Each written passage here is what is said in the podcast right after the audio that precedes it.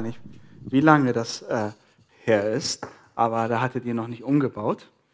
Und mein erster Gedanke, als ich hier reinkam, wow, das sieht richtig, richtig gut aus. Und ihr könnt richtig stolz sein auf euch. Ja? Das ist auch ja nicht eine Sache von ein paar Handwerkern, das ist ja eine Gemeindesache. Man muss dahinter stehen. Also es sieht richtig schick aus. Jens Martin hat gesagt, es ist noch nicht ganz fertig, also wird es noch, noch besser werden. Richtig gut hier zu sein. Äh, Frage an Nico. Kann ich das hier ein bisschen zur Seite schieben? Ja? Oh, das klebt aber. Abziehen? Dankeschön. Ich will hier nicht stolpern. Das sieht nicht gut aus. Ja, ihr habt es jetzt schon mehrmals gehört. Ich heiße Babak, bin mit Sarah seit sechs Jahren verheiratet. Wir haben zwei kleine Kinder, Liam und Nova. Und unsere dritte Tochter, nee, falsch. Das habe ich auch in der Mundsburg gebracht. Das stimmt. Unser drittes Kind, unsere Tochter, also fünf Mädchen, ist unterwegs. Und wir haben uns schon alles ausgemalt, während der Predigt, nach der Predigt. Naja, die lässt sich Zeit. Wir leben jetzt seit gut einem Jahr in Addis Abeba, Äthiopien. Und Menschen, die uns jetzt kennen, beschreiben uns als impulsive und leidenschaftliche Menschen. Wir können uns impulsiv und leidenschaftlich lieben, aber wir können uns auch impulsiv und leidenschaftlich streiten. Das gehört ja doch ein bisschen dazu, oder? Und äh, in den ersten sechs Ehejahren haben wir echt tolle Dinge miteinander erlebt als Familie. Und der Umzug nach Addis Abeba war für uns persönlich ein sehr mutiger Schritt, alles hier loszulassen die tolle Stadt hinter uns zu lassen, die Gemeinde, Familie und äh, dahin zu ziehen. Das war für uns persönlich ein mutiger Schritt. Aber wir haben auch in den ersten sechs Ehejahren viele alltägliche Dinge zusammen erlebt und gemeistert und Herausforderungen, so die man so hat als junges Ehepaar. Und eines dieser Herausforderungen für uns in den letzten sechs Jahren ist der Abwasch. Ich weiß nicht, wie es bei euch zu Hause läuft, aber der Abwasch ist bei uns definitiv nicht die größte Leidenschaft. Es ist, oder er ist eher ein großer Reibepunkt gewesen. Und ich als Single und ohne Geschirrspülmaschine, mein Geschirr hat sich eher Richtung Decke gestapelt. Und, ähm, und mein Wunsch dann irgendwann Sarah zu heiraten und dann die erste gemeinsame Wohnung mit Spülmaschine zu beziehen, dieser Wunsch ging zwar in Erfüllung, aber es brachte nichts, Leute. Einräumen und Ausräumen war dann das Problem. Und wie ihr sehen könnt, ist der Abwasch definitiv nicht unsere größte Stärke. Und dann sind wir letztes Jahr nach Äthiopien gezogen und wir haben uns gefragt, okay, was nehmen wir mit? Möbel, Kühlschrank, äh, nehmen wir einen Schiffscontainer, nehmen wir die Geschirrspülmaschine mit, ja, nein, wie auch immer. Na, letztendlich, wir haben nichts mitgenommen. Wir sind einfach mit Koffern hingeflogen und äh, haben hier eigentlich alles verkauft. Und mir war dann relativ schnell bewusst, dass es in Äthiopien keine Spülmaschinen geben wird. Und mir war klar, dass wir mit Hand abwaschen müssen. Aber mir war nicht klar, Leute, wie schlimm das werden wird. Ja? Ähm, der große Abwasch dauert ungefähr zwei Stunden. Der kleine Abwasch dauert eine Stunde. Sarah ist da ein bisschen flinker und schneller. Je nachdem, ob, man, ob es Strom gibt, heißes Wasser gibt, man erstmal Wasser kochen muss, geschweige denn, ob es Wasser gibt. Wenn die Pumpe mal ausfällt, dann gibt es mal ein, zwei Tage kein Wasser. So sieht unser Alltag so ein bisschen aus in, in Äthiopien. Und irgendwann fing es an, dass wir beim Abwaschen Stromschläge bekommen haben. Sowohl die Spüle hat uns teils heftige Stromschläge verpasst, als auch das Wasser aus dem Wasserhahn.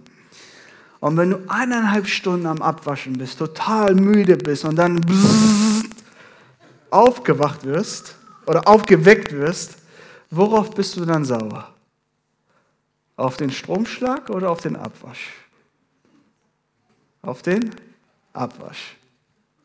Eines Tages schrie Sarah durch die, durch die Wohnung, Babak, ich habe gerade einen heftigen Stromschlag bekommen. Ihr müsst verstehen, ich bin gebürtiger Iraner.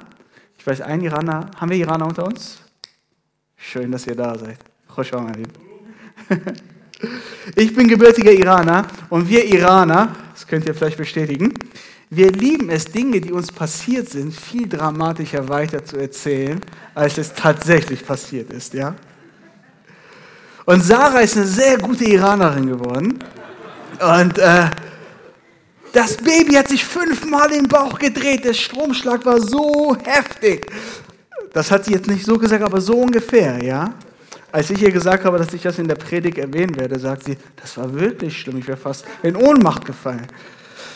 Du musst was machen, sagt sie.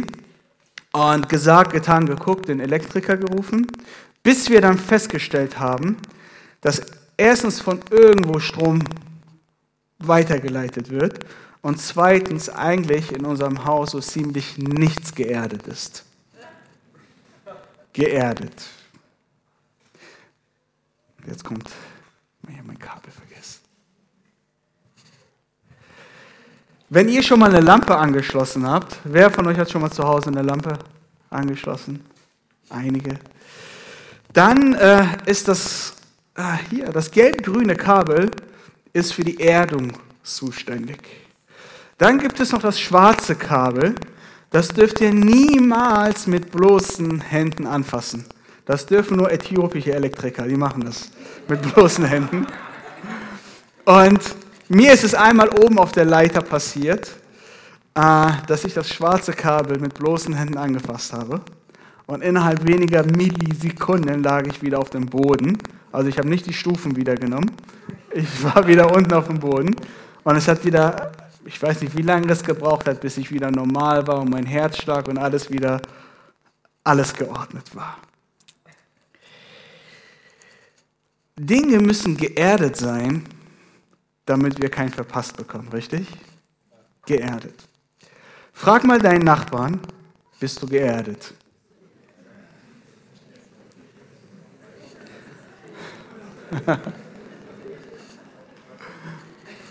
und jetzt fass mal deinen Nachbarn mit seiner Erlaubnis an und bekommt jemand von euch einen Stromschlag. Kennt ihr das? Da fasst, ihr jemand an, schöner Wollpulli und bzzzt, Hat jemand Stromschlag bekommen? Wer? Da vorne? Ein Stromschlag? Ob ich das jetzt gut finden soll, weiß ich nicht, aber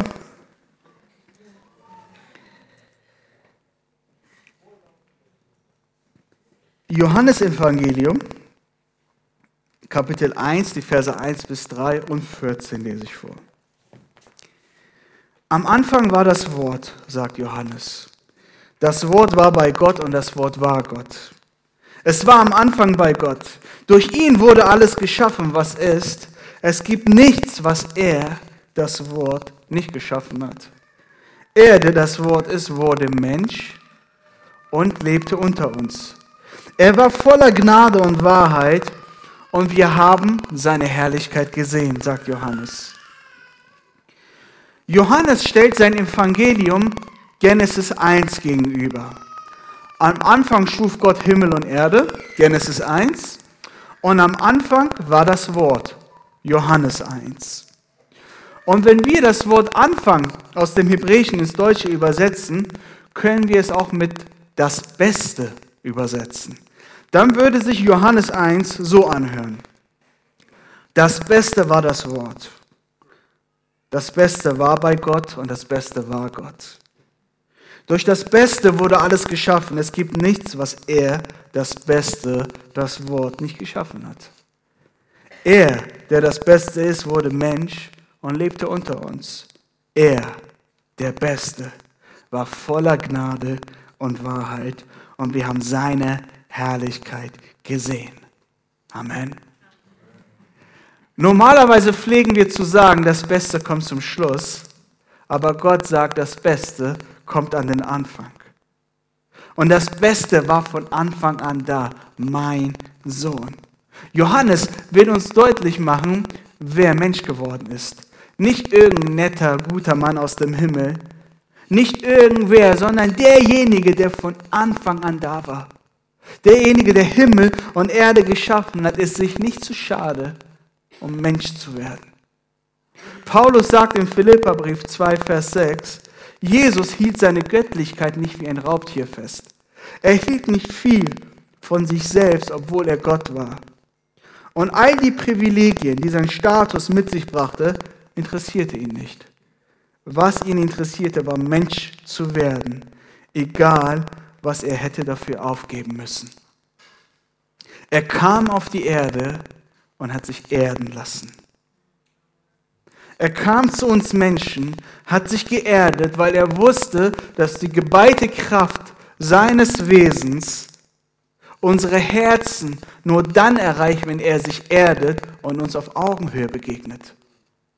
Als Jesus auf die Erde kommt, aktiviert er das gelb-grüne Kabel, damit Himmel und Erde sich wieder berühren können, damit Gott und Mensch wieder eine Verbindung zueinander haben können. Amen. Und für, für gewöhnlich spielen die Besten der Besten in unserer Gesellschaft in einer Liga, die für uns normallos nicht zu erreichen ist. Aber der Beste aller Besten, Jesus selbst, hat seine Liga, den Himmel, verlassen und ist zu uns gewöhnlichen Menschen gekommen, um uns zum Besten zu verhelfen. Und egal was wir tun, egal welche Worte wir gebrauchen, um Menschen Gottes Liebe und Gnade näher zu bringen, wir dürfen niemals vergessen, dass Jesus das Beste ist und dass er in allen Dingen, was wir tun, der Anfang ist. Nun ist es so, wir tragen so viel von dieser Wahrheit Gottes in uns und von seiner Kraft, dass wir manchmal nicht wissen, wie wir damit umgehen sollen. Ich weiß nicht, wie es euch kennt. Ich habe Freunde, die nicht an Gott glauben. Und jedes Mal, wenn ich sie treffe, frage ich mich, welcher Zugang, welches Wort, welcher Satz, wie kann ich ihr Herz erreichen? Ich weiß so viel über Gott. Ich könnte da sitzen, mit denen Evangelien lesen, ich könnte ihnen Offenbarungen weitergeben, aber ich weiß, es würde die komplett erschlagen. Und ich frage mich, was, was, was kann ich weitergeben? Was kann ich erzählen? Und manchmal ist es dann so, dass wir anstatt dessen, unser Herz ist so voll von Gottes Liebe und Wahrheit und wir wollen es gerne weiter erzählen, aber äh, manchmal fehlen uns die Worte und wir verpassen eher ungewollt Stromschläge, als dass wir die Herzen der Menschen für Gott gewinnen. Eine Gruppe von Christen geht irgendwo in Deutschland in die Innenstadt, um von Gottes Liebe zu erzählen. Sie entscheiden sich, Lobpreislieder zu singen und äh, bauen die Band auf mitten in der, in der Innenstadt und fangen an, ein Lied zu singen, Mein Erlöser lebt, mein Erlöser liebt. Viele von euch kennen den Song, ist etwas älter. Aber die sind total in ihrem äh, Element. Mein Erlöser lebt, mein Erlöser lebt. Kommt eine Frau nach dem Gottesdienst zu ihnen und sagt, nach dem Gottesdienst sage ich schon, nach ihrem, ähm, äh, nach dem Song und sagt, warum singt ihr, mein Ösal lebt, mein Ösal lebt? Wer ist Ösal? Das ist eine gute Frage. Wer ist Ösal? Ist das nicht der Vater von meinem besten türkischen Freund, Özal? Er lebt, war er tot, ist er gestorben? Warum singen die, dass er lebt? Äh, Verstehe ich nicht. Wahrheiten können für uns so selbstverständlich sein, dass wir uns nicht mehr fragen, ob wir verstanden werden von den Menschen. Aber was bedeutet es, geerdet zu sein und Menschen zu begegnen? Es ist vielleicht ein schönes Bild, aber es muss praktisch irgendwas bedeuten. Johannes sagt, das Beste, das Wort wurde Mensch und wohnte unter uns. Jesus wird also nicht nur Mensch, er entscheidet sich auch mitten unter uns zu wohnen. Ich will mit euch drei Szenen aus dem Johannesevangelium anschauen und sehen, wie Jesus unter den Menschen gewohnt hat und ihnen begegnet ist, wie Jesus die Herzen der Menschen erreicht hat. Seid ihr ready? Sehr gut. Wir fangen an mit Johannes 8. Ganz früh morgens geht Jesus in den Tempel, setzt sich nieder. Viele Menschen kommen, um seine Lehre zu hören. Nach einer Weile kommen einige Pharisäer und bringen eine verheiratete Frau zu ihm, äh, die sie mit einem anderen Mann im Bett erwischt haben. Meister, was sollen wir tun? Nach dem Gesetz des Mose müssen wir diese Frau steinigen. Was sagst du, Jesus? Was sollen wir tun? Jesus sagt nichts, aber er macht etwas. Er kniet sich auf den Boden und fängt dann in die Erde zu schreiben und macht sich die Hände dreckig. Nach einer Weile verlieren die Pharisäer die Geduld und sagen, hey, wir reden mit dir. Antworte wenigstens. Was sollen wir tun? Jesus steht auf und sagt, wer ohne Sünde ist, soll den ersten Stein werfen. Dann setzt sich Jesus wieder hin, macht sich wieder die Hände dreckig und schreibt wieder in den Sand. Nach einer Weile schaut er die Frau an und sagt, wo sind die alle hin? Ist keiner der, da, der dich anklagt? Nee, sie sind alle weg. Und dann guckt er die Frau an und sagt, ich verurteile dich auch nicht. Das, was du getan hast, ist nicht richtig gewesen. Mache es nicht nochmal. Geh.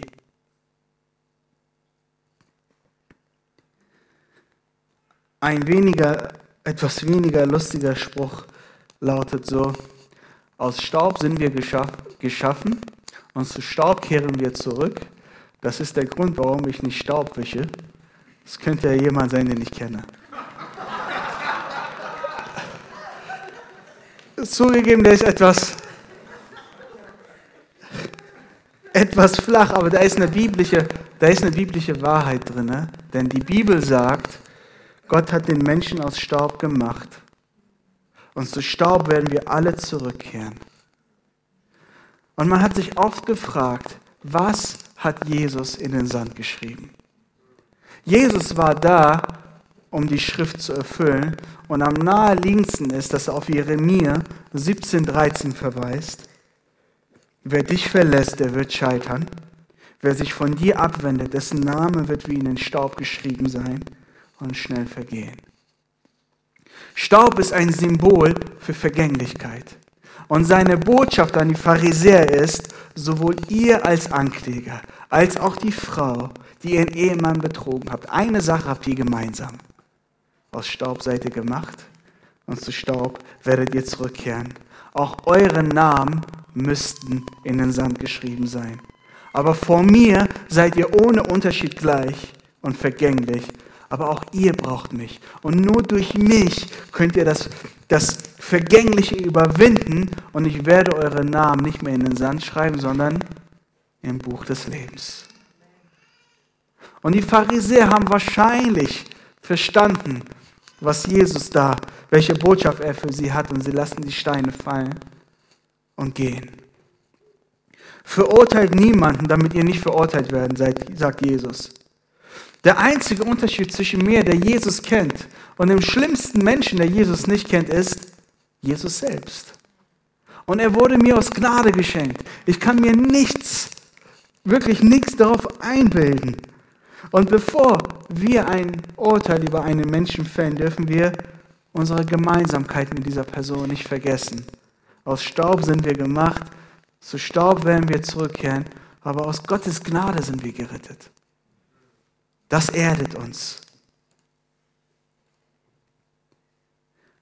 Einige der Leute sind so empört über seine Lehre und über das, was er da mit der Frau veranstaltet hat, dass sie einige Verse später im Tempel Steine aufheben, um Jesus zu steinigen.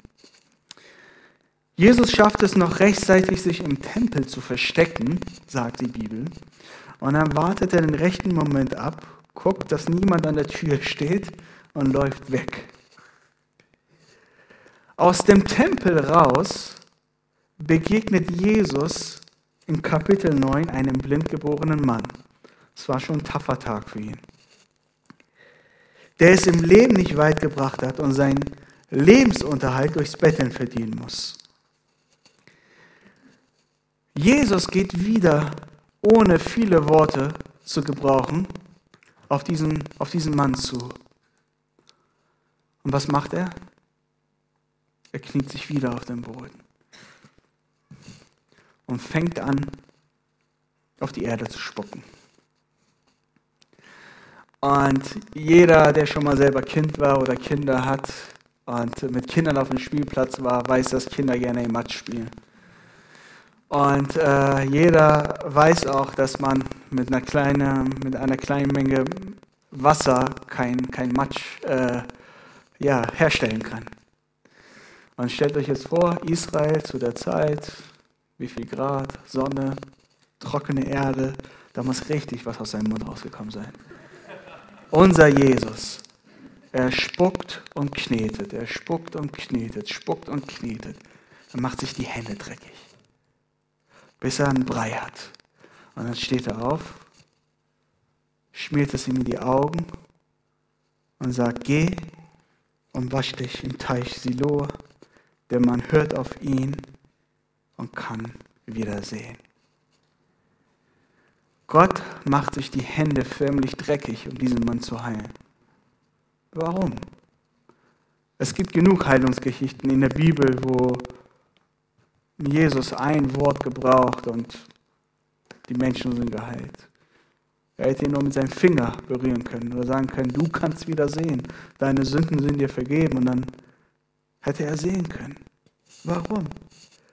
Der Mann war blind geboren. Und wenn ihr euch die Bibelstelle durchlest, für viele Menschen war seine Blindheit eine Strafe Gottes für die Sünden seiner Eltern. Er hatte nichts vorzuweisen, was einen gottgefälligen Menschen ausmacht. Und gerade dann, wenn wir nichts vorzuweisen haben vor Gott oder wenn wir meinen, dass wir es nicht würdig sind, von Gott überhaupt gesehen oder berührt zu werden, gerade dann brauchen wir wahrscheinlich einen Gott, der sich für uns schmutzig macht, der sich für uns dreckig macht, der sagt, ich habe kein Problem damit, meine Hände, mich für dich schmutzig zu machen, um dein Herz zu erreichen. Ich sehe dich.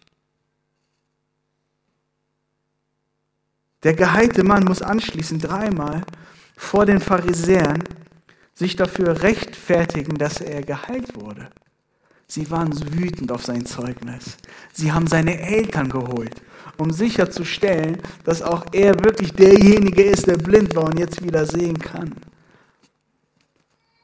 Und final, sie schließen ihn aus der Synagoge raus. Stell dir vor, du wirst heute Morgen im Gottesdienst geheilt und nächste Woche sagt ganz Martin, du wirst aus der Gemeinde ausgeschlossen. Skandal! Skandal! Und dann hatte Jesus ihn auch noch an den Sabbat geheilt. Das ging ja gar nicht. Das war verboten. Ihre Herzen waren hart geworden. Der Mensch spielte in ihrem Dienst keine große Rolle mehr. Sie hatten eigentlich jede Erdung verloren. Es galt nur noch irgendwie das religiöse Konstrukt am Leben zu halten. Und Jesus war der große Sünder. Wie kann Gott bloß so etwas tun? Aber Gott kann, Leute. Gott kann, Gott erlaubt nicht, dass es irgendeine Distanz zwischen uns und ihm gibt. Deshalb ist Jesus Mensch geworden. Und als Jesus Mensch geworden ist, ist er für alle Menschen Mensch geworden. Ohne Unterschied ohne Unterschied.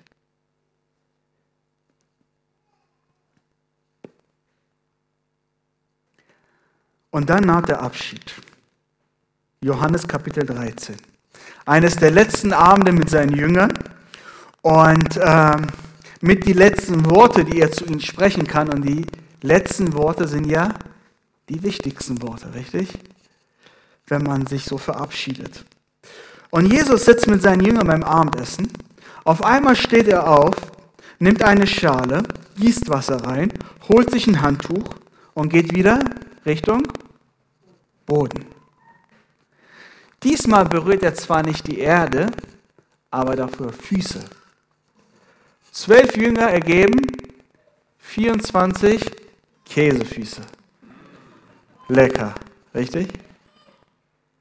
Füße sind jetzt nicht die Körperteile, die die größten Emotionen in mir hervorrufen. Ich weiß nicht, wie es bei dir ist. Und wenn man eine Frau hat, die gerne an den Füßen massiert werden will, muss man sich irgendwie überwinden. Und manchmal nach einem langen Tag, wenn die Kinder im Bett liegen, kommt Sarah zu mir. Gestern Abend auch, oder? Aber jetzt hat sie einen Bonus. Jetzt kriegt sie mehr Massagen als sonst. Frag, ob ich ihr die Füße massieren kann. Die sind auch sauber, sagt sie immer. Ja? Nach einem ganzen, äh, nach einem langen Tag mit Socken und Schuhen, da können die ja noch sauber sein, ja? Und sie zieht dann ihre Socken aus, sagt, guck mal und mm -mm, es gibt nichts zu verhandeln. Es gibt eigentlich nur einen Weg. Entweder du wäschst dir die Füße oder ich bin raus aus der Sache. Und manchmal hat sie genug Energie und wäscht sich noch die Füße und dann werden sie massiert und manchmal ist sie so müde, dass sie sich nicht mehr die Füße wäscht und dann bin ich raus aus der Sache. Und äh, der Unterschied zwischen mir und Jesus ist aber, ich fasse die Füße erst an, wenn sie sauber sind. Er fasst sie aber an, wenn sie dreckig sind. Und eine Fußwaschung ist nichts Romantisches gewesen, Leute. Also jedes Mal, wenn ich diese Bibelstelle gelesen habe, dachte ich, oh mein Jesus, was für ein schöner Moment. Er wäscht seinen Jüngern die Füße. So richtig romantisch mit Kerzenlicht. Aber es ist nichts Romantisches gewesen, glaubt mir. Die haben Sandalen getragen.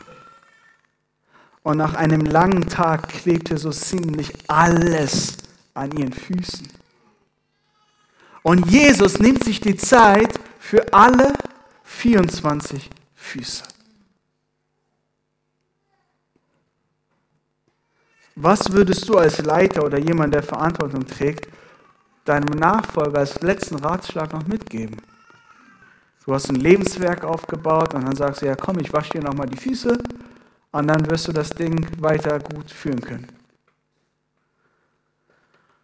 Oder würdest du eigentlich nochmal die Werte der Firma nochmal durchgehen, nochmal über Vision sprechen, Mitarbeiterführung, Zeitmanagement, effektives Arbeiten, aber Füße waschen? Jesus ist dabei gerade eines der größten Dienste der Menschheitsgeschichte weiterzugeben. Er wäscht die Füße. Warum nutzt er diesen Arm nicht aus, um über die Stärken und Schwächen, über die Begabung der Jünger zu sprechen? Zwölf Jünger, jeder fünf Minuten. Jakobus, Johannes, Petrus, Judas, da sehe ich dich, das sind eure Stärken, Schwächen. In fünf Jahren bist du dort, du bist dort. Warum macht er das nicht? Warum ist das nicht überliefert?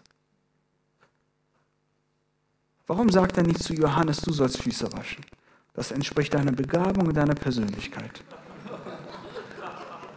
Du bist ein richtig lieber Mensch und, und zu Petrus würde er sagen, du sollst keine Füße waschen. Fass niemals die Füße von irgendjemandem an, Petrus. Wenn du anfängst, Füße zu waschen, Petrus, wenn du dich in all diese Kleinigkeiten verläufst, du wirst kein guter und effektiver Leiter sein. Warum macht er das nicht? Worum geht es denn Jesus eigentlich? In Johannes 13, äh, Johannes 13, die Versen 13 bis 17, ja, sagt Jesus, ihr nennt mich Meister und Herr und damit habt ihr recht, denn das bin ich. Und weil ich, der Herr und Meister, euch die Füße gewaschen habe, sollt auch ihr einander die Füße waschen. Ich habe euch ein Beispiel gegeben, dem ihr folgen sollt. Ein Diener ist nicht größer als sein Herr. Ich bin nicht größer als Jesus, du bist nicht größer als Jesus. Und wir gemeinsam sind auch nicht größer als Jesus. Ihr wisst das alles, sagt Jesus, handelt danach. Und jetzt kommt der Satz, mit der Jesus die Fußwaschung ab, mit der Jesus die Fußwaschung abschließt. Dafür feiere ich ihn. Das ist der Weg zu eurem Glück, sagt er. Das ist der letzte Satz von der Fußwaschung. Das ist der Weg zu eurem Glück. Oder Glückseligkeit steht in einigen Bibeln. Das letzte Leiterschaftsprinzip, das Jesus seinen Jüngern weitergibt, ist der Weg zum Glück. Drei Jahre haben sie so viele Dinge miteinander erlebt.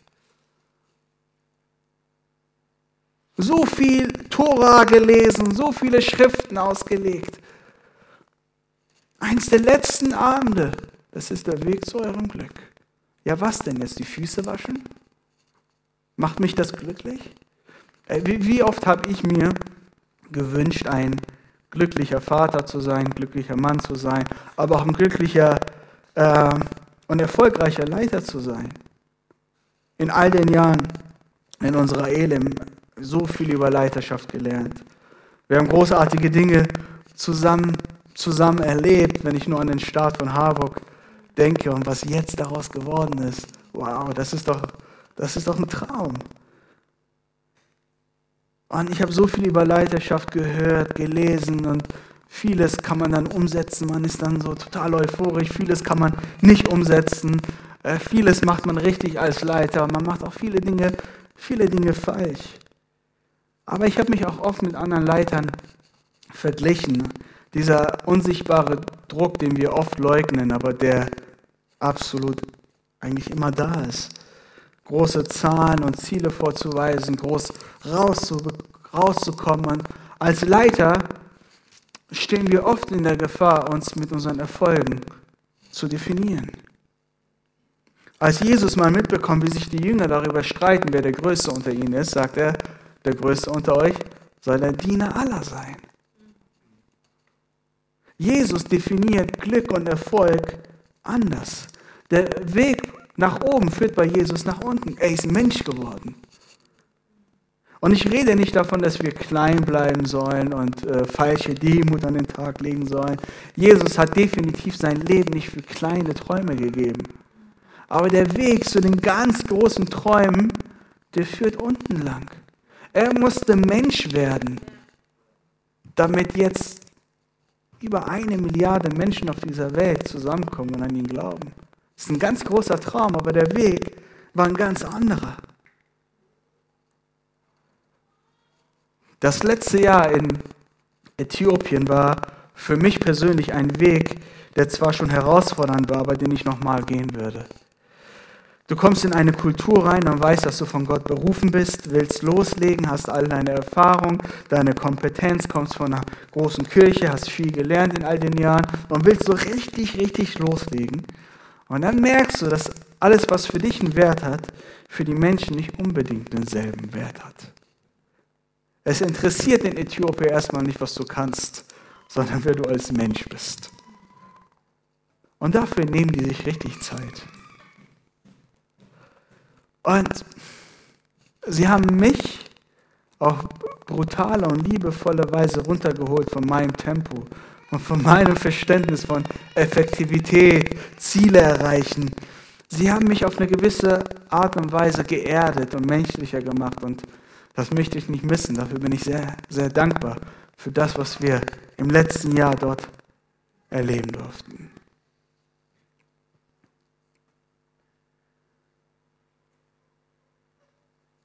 Er war voller Gnade und Wahrheit und wir haben seine Herrlichkeit gesehen, sagt Johannes in Vers 14.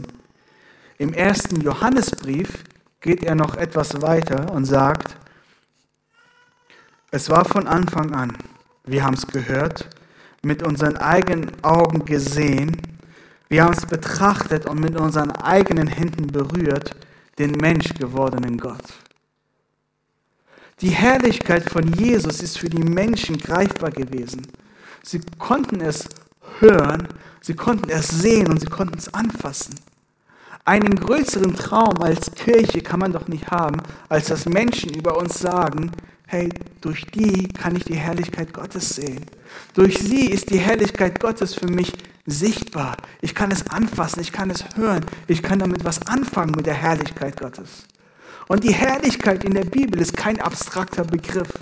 Irgendeine Wolke oder irgendetwas, was man nicht, nicht fassen kann. Die Herrlichkeit in der Bibel ist der Wohnort Gottes. Und Jesus wohnte mitten unter uns. Und wir konnten seine Herrlichkeit sehen. Die Herrlichkeit in der Bibel ist etwas sehr Praktisches. Herrlichkeit bedeutet jemanden bedeutend machen, jemanden Würde verleihen. Herrlichkeit bedeutet aber auch jemanden aus der Finsternis herausholen. Das erste Mal in der Bibel, dass von seiner Herrlichkeit gesprochen wird, ist, als Gott sein Volk aus der Sklaverei befreit. Die Herrlichkeit Gottes war sichtbar.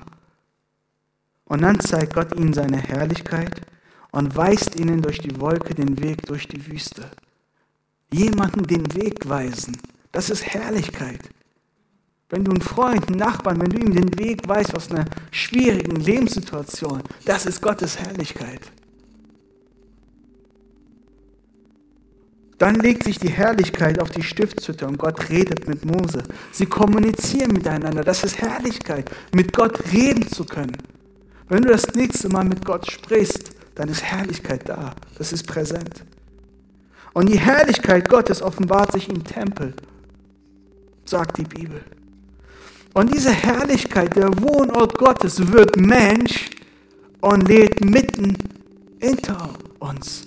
Und Jesus begegnet den Menschen mit all seiner Herrlichkeit. Sie war greifbar. Und jedes Mal, wenn Jesus den Menschen begegnete, mit seinen Worten und mit seinen Taten hat er ihnen wieder Bedeutung verliehen, Würde verliehen. Das ist Herrlichkeit, jemanden groß machen. Jesus ist das Beste und hat den Menschen sein Bestes gegeben. Er ist gestorben und er ist auferstanden. Und die Bibel sagt, dass wir jetzt der Tempel Gottes sind, dass Christus in uns lebt, dass die Herrlichkeit Gottes in uns lebt. Die Herrlichkeit Gottes lebt in dir. Und wenn wir verstehen, was für einen Weg die Herrlichkeit Gottes vom Himmel her genommen hat, um schließlich in mir zu leben, was für eine Bedeutung habe ich dadurch für mich, für meine Frau, für meine Familie? Was für eine Bedeutung haben wir dadurch für unsere Nachbarn, für unsere Freunde, für all die Menschen, die uns nicht mögen? Was für eine Bedeutung. Das Beste ist Mensch geworden. Und wir können auch unser Bestes geben für die Menschen. Wir können unser Bestes geben, um die Herzen der Menschen hier in Harburg zu erreichen. Die Herrlichkeit Gottes wird eine große Auswirkung haben für die Menschen in unserer Umgebung, wenn wir für die Menschen zu fassen und zu sehen sind, wenn wir für sie greifbar sind dann werden sie die Herrlichkeit Gottes sehen können. Wenn wir den Menschen auf Augenhöhe begegnen, wenn wir geerdet bleiben und ihnen als Mensch begegnen, wenn wir uns nicht dafür zu schade sind, uns für sie dreckig zu machen, wenn wir verstehen, dass der Größte der Kleinste ist, wenn wir genügend Käsefüße waschen, ja, wenn wir uns so richtig die Hände schmutzig machen für die Menschen, dann bin ich absolut von überzeugt, wird Gott für die Menschen sichtbar werden. Amen.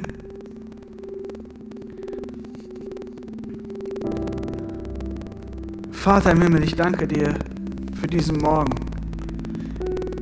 Ich danke dir für deine Gnade und für deine Treue. Ich danke dir, dass du dir für nichts zu schade warst, dass du Mensch geworden bist dass du auf diese Erde gekommen bist und einen Weg gegangen bist. Und wir sind deine Frucht. Wir sitzen heute hier. Weil du dich schmutzig gemacht hast, um unsere Herzen zu erreichen. Und ich bete, dass die Worte, die wir heute gehört haben, dass diese Worte einfach Raum gewinnen in unseren Herzen.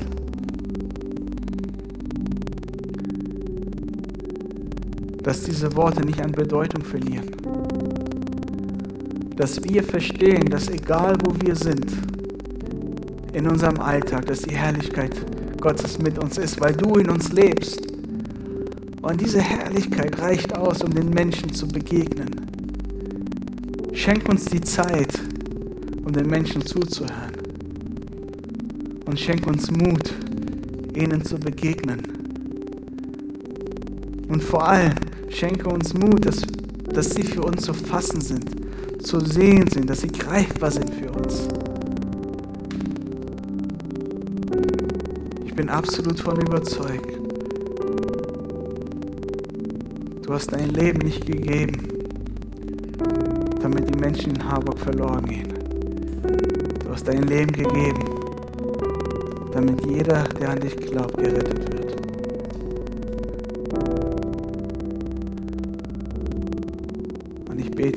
Dass nachgeht.